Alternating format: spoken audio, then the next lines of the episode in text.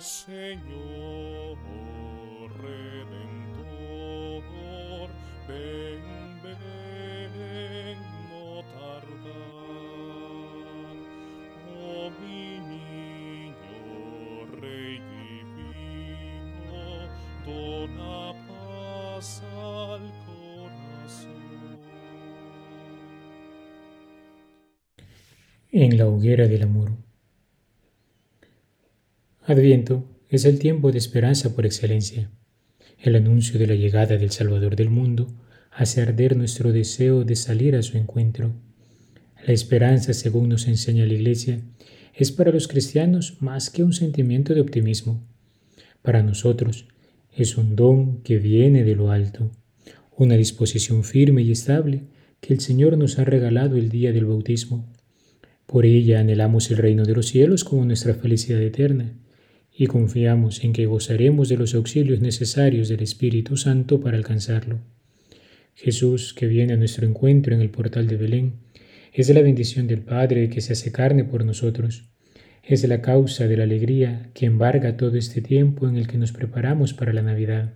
Ciertamente los problemas en el trabajo, en el vecindario o en el hogar, así como las enfermedades o dificultades económicas, a menudo tienden a llevarnos a pensar que las cosas están muy mal, que otros años las navidades se pasaron mejor y que al contrario, vamos para peor, todo lo cual desemboca en un corazón triste, en un corazón melancólico. Si este es nuestro caso, escuchemos la voz de Cristo en esta ocasión que nos dice, Vengan a mí los que están cansados y agobiados por la carga, y yo les daré alivio acercándonos a su hoguera ardiente de amor que es su corazón santísimo. Dejemos que su calor invade el frío que experimentamos en la soledad de sus pensamientos, que muchas veces nos desaniman, y abramos bien los ojos y contemplemos con la luz de la fe cómo no obstante las contrariedades que podamos haber vivido en el pasado reciente o incluso estar viviendo al presente, Él siempre ha estado junto a nosotros así como dijo San Gabriel a la Santísima Virgen María. Hoy también la palabra nos habla el corazón y nos dice, el Señor está contigo. Y con esa certeza hagamos caso a la voz del profeta Isaías que nos dice, alcen los ojos a lo alto y díganme, ¿quién ha creado todos esos astros? Él nos invita a contemplar las maravillas de la creación y descubrir en ella la bondad de Dios, nuestro Señor grande y poderoso, sabio y misericordioso, ¿acaso abandona a alguna de sus criaturas?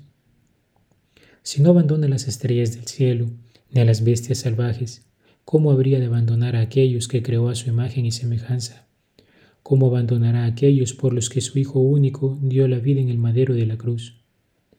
En la misma línea el salmista nos invita a bendecir al Señor, pues nosotros antes hemos sido bendecidos por Él.